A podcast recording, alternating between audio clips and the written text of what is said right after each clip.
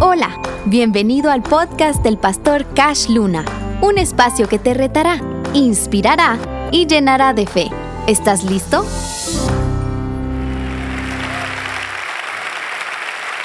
¿Cómo elegir gobernantes? Para empezar, gobernantes no es una opción. Ponga atención a esto. No es una opción no tenerlos porque fueron creados por Dios. Tú eres un gobernante. En Génesis capítulo 1, verso 28, leo, ¿verdad? Y los bendijo Dios y les dijo, fructificad y multiplicaos, llenad la tierra y sojuzgadla y señoread. Sé Señor en los peces del mar, en las aves de los cielos, en todas las bestias que se mueven sobre la tierra. Lo que quiero decir es, nosotros nacimos para señorear. A ver, ¿quiénes creen que Jesús es Señor de señores? ¿Dónde están los demás señores? Nosotros, pero no hemos tomado en serio que debemos señorear. Por eso es que la Biblia dice que incluso toda bestia, digo animal, se logra domesticar por el hombre. Porque tenemos en nuestra naturaleza señorío, pero no nos educaron ni hemos sido educados para señorear. Desde ahí viene el problema de saber elegir gobernantes. Porque si nosotros, ni siquiera nosotros tenemos una educación de cómo señorear en lo que nos toca, ¿cómo podremos distinguir a alguien que debería señorear en nuestro país debajo de nuestro Señor Jesucristo? Creo que tenemos que tomarnos más en serio porque el mundo se está poniendo feo, peligroso y creo que debemos comprometernos de aquí en adelante a aprender más de qué es señorear, de qué es gobernar. La Biblia dice que debemos gobernar bien nuestra casa también. Y cuando digo casa no se refiere solo al hogar. Debes gobernar bien tu trabajo, gobernar tu profesión, gobernar tu empresa, gobernar tu cuerpo nosotros nacimos para señorear. ¿Me estoy explicando? Porque es que el hijo del tigre rayas trae. ¿Me estoy explicando? Somos hijos del Señor de señores y rey de... Entonces es imposible que no existan reyes, que no existan gobernantes. Esta es la primera que hay que comprender. Es algo que no te vas a quitar, es algo con lo que vas a tener que aprender a vivir, aprender a elegir, aprender a discernir. ¿Me estoy explicando acá? Muy bien. Segunda cosa, en primera de Samuel, versículo 8, verso 1, leo. Aconteció que habiendo Samuel envejecido, Puso a sus hijos, ¿por qué? A ver, ¿por qué? Por jueces. Que de hecho ya va siendo hora de elegir la corte, ¿no? Por jueces sobre Israel. Vayan anotando, tomen nota, por favor. Samuel era profeta. Pongan atención. Pero sus hijos eran qué? De nuevo, ¿qué era Samuel? Pero los hijos eran qué? Jueces. Tú podrías ser profeta y tus hijos podrían llegar a ser jueces, magistrados de una corte. ¿Ah? Gobernadores, alcaldes, diputados, presidentes. Pero date cuenta de algo, por eso Pablo decía que hay que gobernar bien la casa. Y el nombre de su hijo primogénito fue Joel.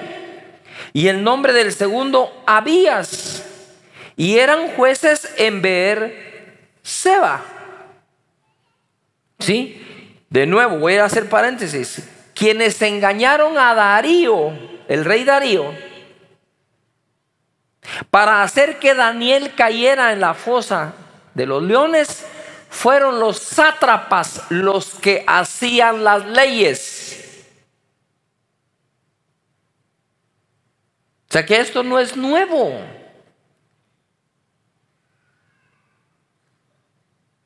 Esto es sumamente antiguo. El problema es que no hay modo que aprendamos.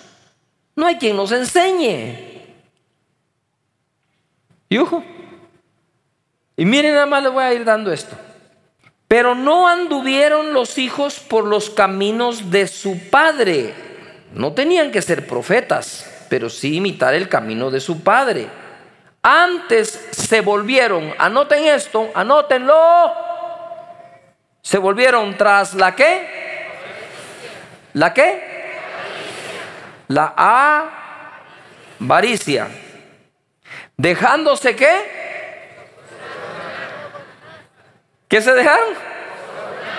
Sobornar. ¿Y luego qué hicieron?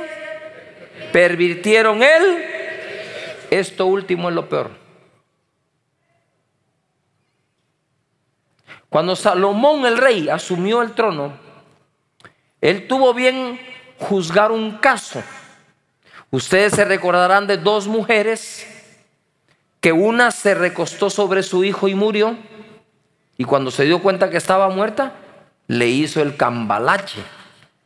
Agarró el hijo muerto y se lo puso a la otra, y literalmente se clavó el vivo. Se robó el vivo.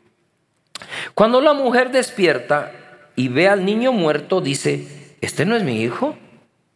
Yo lo reconozco y llevó el caso al rey Salomón. Todo el mundo diga, rey llevó al rey Salomón el caso y el rey recibió a las dos mujeres. Y se conoce el caso como un caso de estudio hasta en, hasta en leyes, hasta para hacer justicia en, para jueces. Y Salomón dijo, ¿saben qué? Hagamos una cosa, eh, partan el niño a la mitad, imagínense esa, partan el niño a la mitad y denle la mitad cada una y que cada una se lleve su pedazo. Y entonces la verdadera madre le dijo, no, no, no, no, no, no, no, no, no, no hagan eso con el niño, déselo a la otra. Y Salomón dijo, no, no, no, no, no, no. El niño es de ella. No es de esta otra. ¿Creen que fue justo? Pero yo no admiro tanto la sabiduría de Salomón en el caso como lo justo que fue.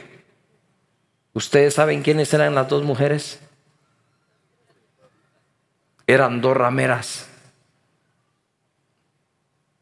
A la gente no le gusta que diga prostituta, pero es que eso eran.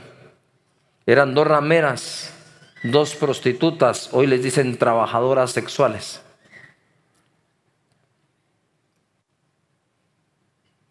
Yo le dije a varias autoridades de Guatemala en este país, en esta época, yo solo le pido a Dios que en Guatemala exista justicia hasta para una prostituta. Y que la justicia no se viva haciendo solo para los políticos.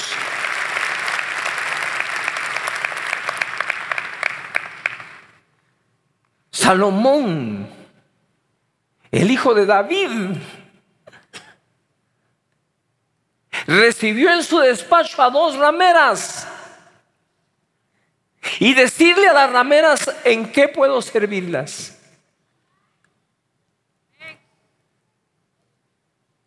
Y la otra le dijo, mire, rey, este no es mi hijo y está muerto. Podrá ser ramera, pero no por ramera deja de tener el corazón de una madre. Podrá ser una mujer que salió embarazada en su juventud, pero no por eso deja de tener el corazón de una madre. Podrá ser divorciada o, o viuda y tiene el corazón de una madre. Nosotros tenemos que orar para que Dios ponga en las cortes gente como Salomón con su sabiduría, que no haga acepción de personas y que puedan recibir a los guatemaltecos para hacerle justicia en todas las áreas de su vida, para la gloria de Dios, y veamos a Dios reinar en este país. Eso sería un hermoso y lindo estado de derecho. Y ojo, no te equivoques cristiano. La Biblia es un libro de gobierno.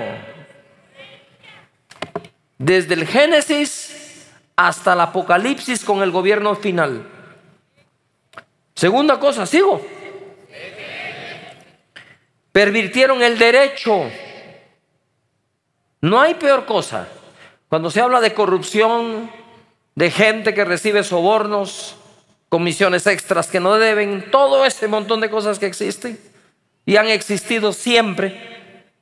Lo peor de todo es cuando el derecho se pervierte. Porque el derecho se había pervertido. Pero Dios es bueno, es grande, es justo. Entonces cuando la gente que gobierna se va tras la avaricia, dejando sobornarse para torcer el derecho, la cosa no se pone nada buena. Y no creas, por más que voten por unos o por otros, a Dios no se le engaña. Está escrito, Dios no puede ser burlado.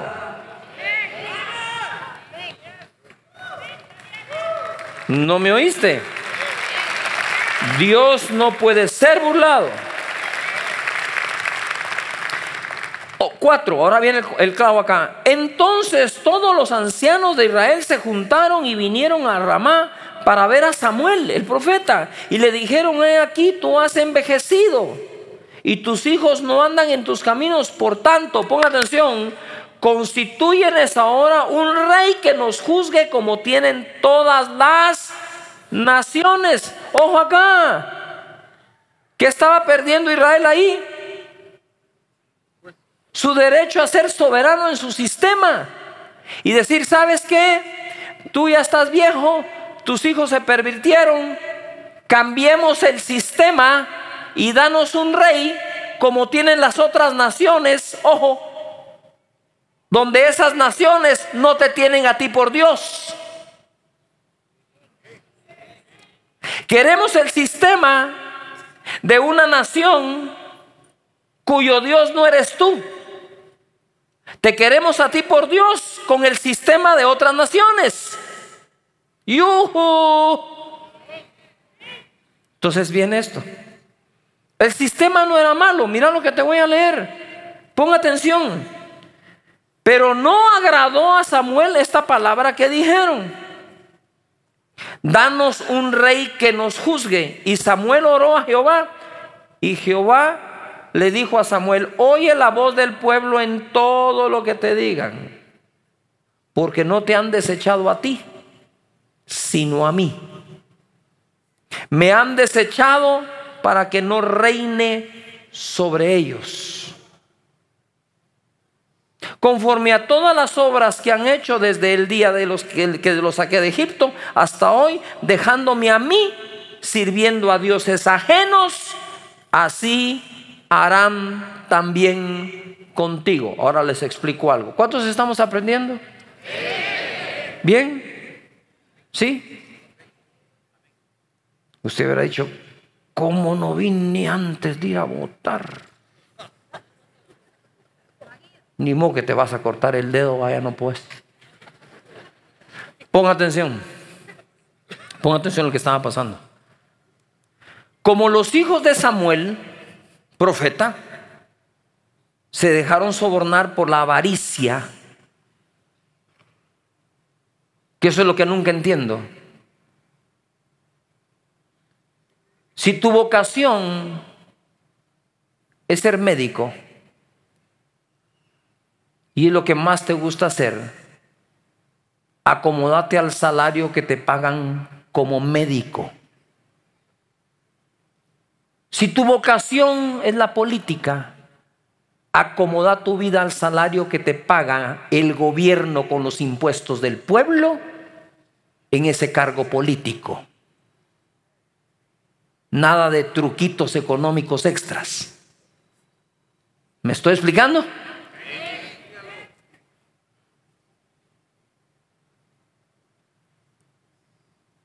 Les agarró la avaricia, se dejaron sobornar, torcieron el derecho y viene el pueblo y dijo, tus hijos salieron mal como jueces, tú ya estás viejo, danos un rey como las otras naciones, ¿verdad? Estos se volvieron antisistema. ¿Me estoy explicando? No había que quitar el sistema de los jueces que Dios puso. Había que quitar a los hijos de Samuel y poner a gente honrada en ese sistema. ¿Me estoy explicando acá? Porque entonces cambiaron de sistema, dijeron, va, rey quieren, rey les voy a dar, pero ese rey los va a hacer sufrir. Ahí tienen a Saúl 40 años. No se trataba del sistema, se trataba de las personas. ¿Me estoy explicando? Los poderes son necesarios en Guatemala, el ejecutivo, el legislativo, el judicial. Y ojo, ojo, cada vez que una persona, y estoy hablando de educación, ni siquiera te estoy diciendo hoy por quién votar, te estoy hablando de educación gubernamental. Es que el gobierno, ¿qué gobierno? ¿Cuál gobierno? ¿Qué parte del gobierno? ¿El ejecutivo, el legislativo, el judicial? ¿De quién estás hablando al final? Los mismos que son parte del gobierno Dicen, es que el gobierno. Y ellos son parte del gobierno. Y todos dicen, sí. Hay que seguir el TikTok.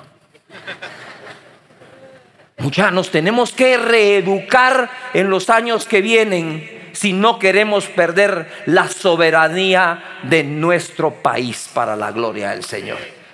Tenemos que saber qué hace el gobierno central, qué hacen los diputados, o que no hacen. O sea, ¿qué hace cada institución? Me estoy explicando. Para entonces saber tú, ah, bueno, si lo que conviene es un Congreso más balanceado, ah, entonces mi voto por diputados va para este partido porque así balanceamos el Congreso. Ah, pero mi candidato favorito, por como él puede administrar el Ejecutivo y desarrollar el país, es fulano de tal que sí sabe hacer las cosas. Dice Génesis, fructifiquen, multiplíquense y señoreen. ¿Cómo podemos pedir que alguien señoree si nunca en su vida, sí, ha fructificado? Tenemos que orar que una persona en la soberanía de Dios escogida por Él haga lo que Dios quiere hacer en este tiempo, en este país. ¿Me estoy explicando?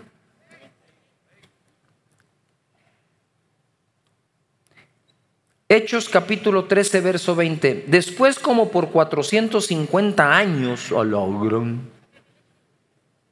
les dio jueces. ¿Qué les dio? A ver, digo conmigo, los jueces, magistrados, son necesarios. Luego pidieron rey, esta está la historia. Y Dios les dio a Saúl, hijo de Cis, varón de la tribu de Benjamín, por 40 años. Quitado este, les levantó por rey a David, de quien dio también testimonio diciendo, he hallado. ¿He qué? ¿He qué? A David, hijo de Isaí, varón conforme a mi corazón, quien hará todo lo que yo quiero, levanta las manos y di conmigo, Señor, por favor encuentra tú entre todos a quien tú sabes que hará lo mejor posible, lo que tú quieres para este país. Va, ahí les va. Todos nosotros podemos conocer las ofertas de los candidatos, pero solo Dios conoce quién va a ser su voluntad. Y te voy a pedir algo. Quede quien quede, aunque te caiga como patada en los tobillos, vas a orar por él. Un día queda el gobernante ese día dejaste de ser partidista y empezaste a orar por el gobierno. Mire, hay una cosa, Guatemala yo no entiendo porque solo queda el partido que queda. y a darle riata a todo el mundo. Como que se pudiera elegir nuevamente. Si no se va a reelegir, únanse para gobernar, hombre. Es lo único que puede sacar adelante a Guatemala. Ahora, si hubiera reelección, pues yo entiendo, hay que darle y darle y darle para que no se reelija. Ya no se va a reelegir, ¿cuál es la onda de acabárselo? Nosotros mismos hacemos que el presidente de una nación se pase el 80% del tiempo leyendo puras charadas de todo el mundo en lugar de dejarlo gobernar, hacer algo, algo. Entiendo los países donde hay reelección. Entonces hay que darle porque no quieren que se reelija. Ahí están los partidos. Y así ha sido nuestra historia democrática.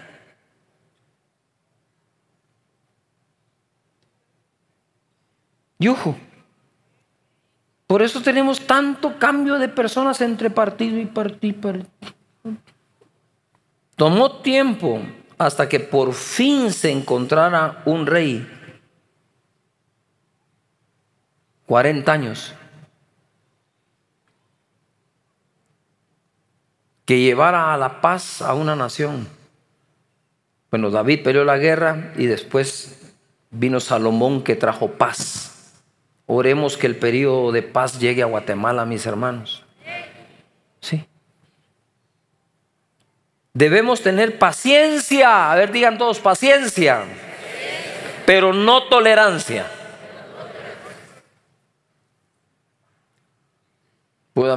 Digan amén, por favor. Y estoy tratando de usar todas las palabras como pueda para que no suene ninguna palabra que voy por saber por quién. Yo voy aquí por Dios y que Dios va a escoger a alguien soberanamente. Mis hermanos, no tienen idea lo mucho que yo he orado todo el día de hoy. Sintiendo como que estamos bajo peligro. Me duele ver lo que le pasa a Guatemala. Me duele ver cómo aquellos que pretenden gobernar Guatemala se dedican a hablar vulgaridades en sus campañas.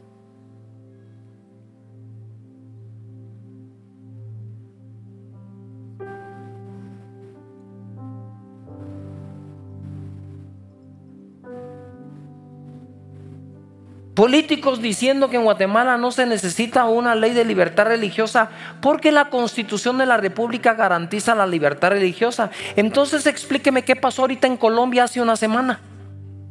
En Colombia la constitución dice que hay libertad religiosa y ya pasó en primera lectura una ley en donde no podemos dar terapia en las iglesias y demás personas a gente y niños que se quieran cambiar de sexo.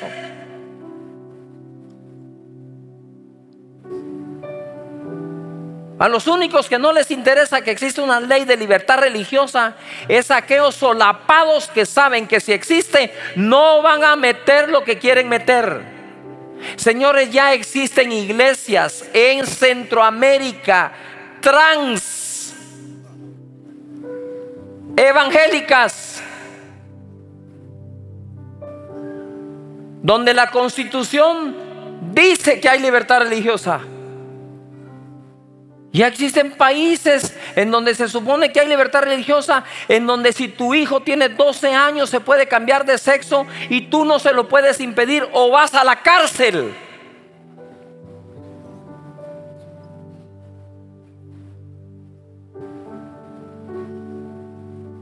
Ni siquiera se trata si Guatemala va a ser derecha o izquierda. Se trata si va a seguir siendo conservadora con valores y con principios.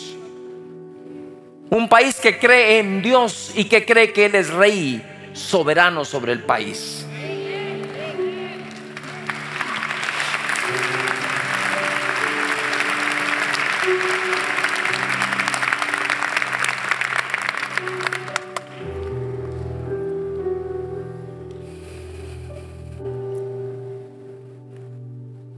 En ninguna otra elección había amanecido yo desde que abrí los ojos llorando.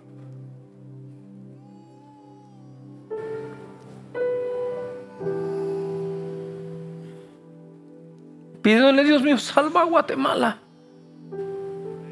Sálvala una vez más y que tu pueblo por fin entienda que tenemos que orar todos los días por este país.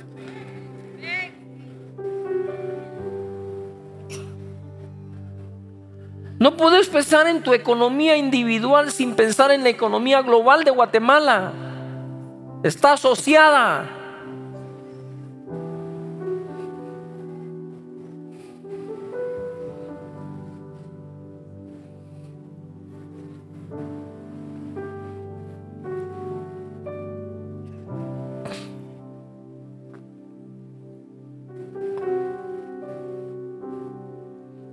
Proverbios 16:32, mejor es el que tarda en airarse que el fuerte, y el que se enseñorea de su espíritu es mejor que el que toma una ciudad.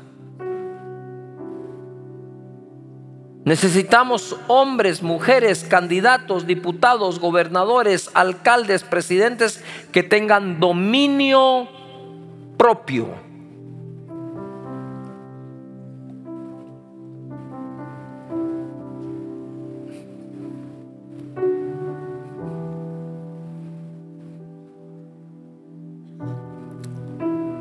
No perfectos, porque mira lo que sigue. 1 Corintios 11:3. Pero quiero que sepáis que Cristo es la cabeza de todo varón. ¿Quién es la cabeza del varón? Cristo. Y el varón dice, es la cabeza de la mujer. Y Dios la cabeza de Cristo.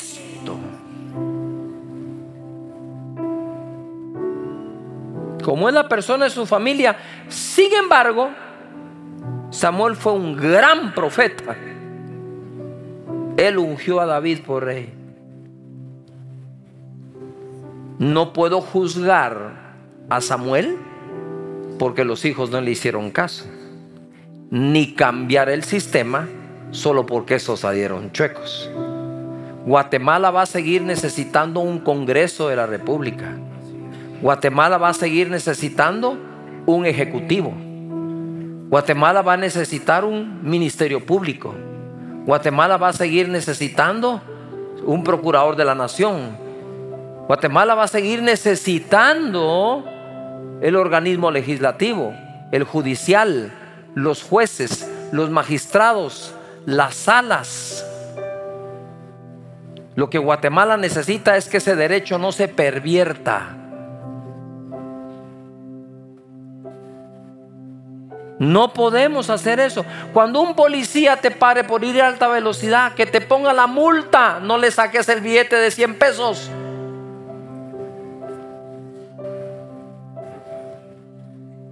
Paga la multa.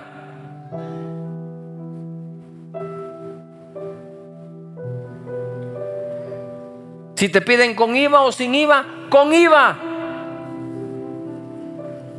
Porque tenemos que ser entendidos que somos corresponsables de la corrupción que existe en el país.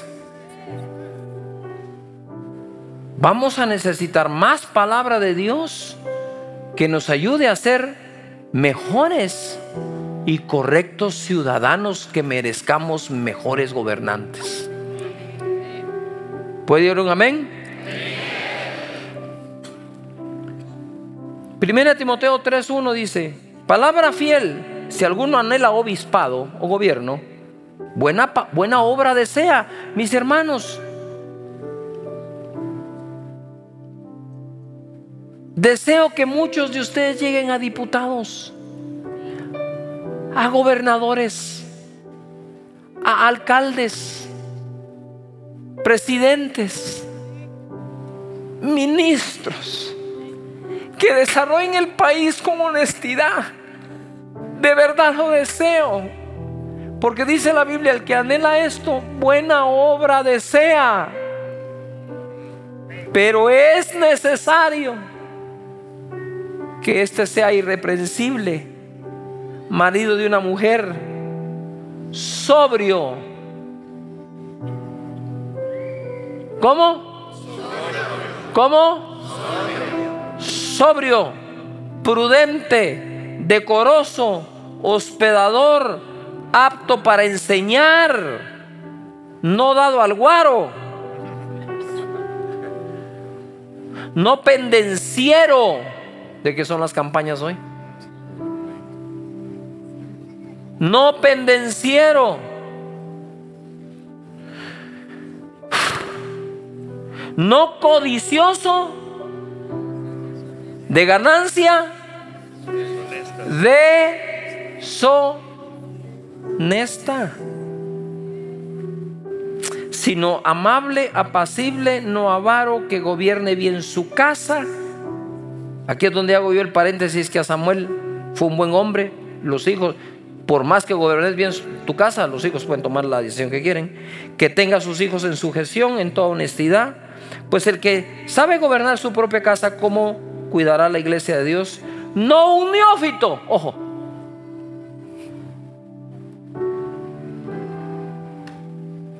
¿Cómo puede ser alguien candidato a un cargo que ni siquiera sabe de qué se trata el cargo?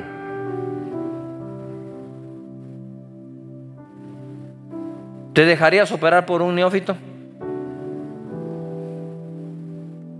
¿Verdad? Que tú vas con un parto de alto riesgo Llegas al hospital de emergencia, ¿sí? El niño viene, viene enrollado en el cordón y te dice el médico, no tenga pena, es mi primer parto. ¿Vos qué le decís? Está loco, búsqueme otro. ¿No un qué? ¿No un qué? ¿No un qué? Pongan atención, digan todos neófito. Di conmigo, en los próximos años nosotros no seremos neófitos.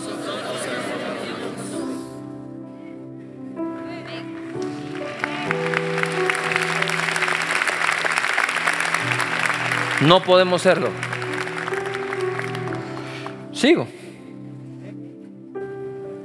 Hermanos míos, ¿de qué aprovechar si alguno dice que tiene fe y no tiene obras?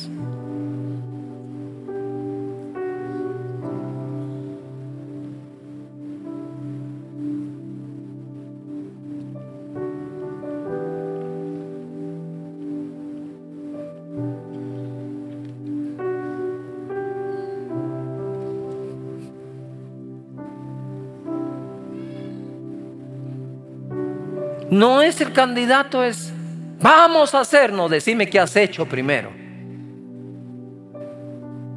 Decime qué has hecho. Después podremos ver si puedes hacer algo.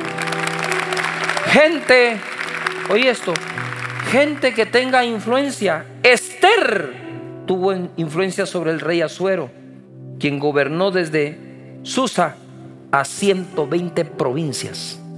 Nehemías influenció al rey Artajerjes y reconstruyó los muros de la ciudad. José tuvo influencia sobre Faraón y alimentó un pueblo. Y ojo a lo que sigue. Viene Jesús en Mateo 19, verso 28 y dice, y Jesús les dijo, de cierto os digo que en la, en la regeneración, cuando el Hijo del Hombre se siente en el trono de gloria, vosotros que me habéis seguido, también os sentaréis sobre doce tronos para juzgar a las doce tribus de Israel. Mis hermanos, el Estado, el Estado puede ser laico.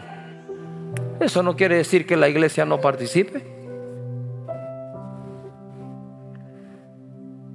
Eso no quiere decir que los cristianos no tengamos voz y voto y opinión y sugerencias.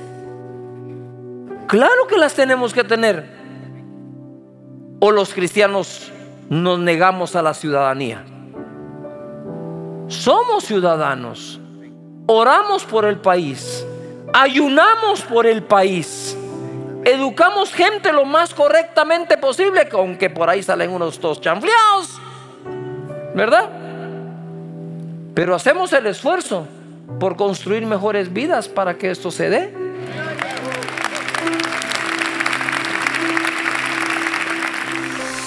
Gracias por unirte al podcast del pastor Cash Luna. Esperamos que te haya retado y desafiado. Si crees que puede edificar la vida de alguien más, compártelo en tus redes sociales. Juntos, llenemos de fe y esperanza la vida de quienes nos rodean. Hasta la próxima.